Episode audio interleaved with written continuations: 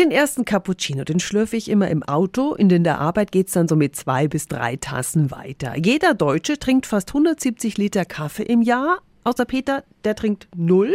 Dafür viele Liter Tee. Die Nürnberger Stadtbibliothek, die widmet dem Muntermacher jetzt eine Sonderausstellung.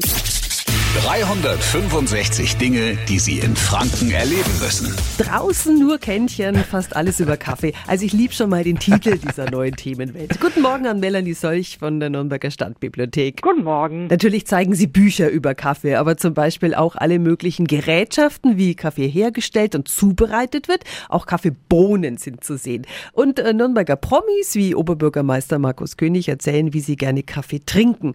Und ähm, wenn wir dann in die Ausstellung gehen, ne, sollten wir eine Kaffeetasse mitnehmen. Ja, genau. Wir haben einen Schrank und jeder oder jede, die möchte, kann dort eine Tasse dort lassen, die man nicht mehr haben möchte, eine Kaffeetasse und sich dafür eine andere Tasse mitnehmen. Und da gibt es kein Limit. Und dann wollen Sie noch von den Besuchern wissen, ob Kaffee wirklich das Lieblingsgetränk der Deutschen ist. Äh, wie machen Sie das? Da können alle an einer Abstimmung teilnehmen, Kaffee oder Tee. Also so diese Glaubensfrage, bin ich Kaffeemensch oder Teemensch?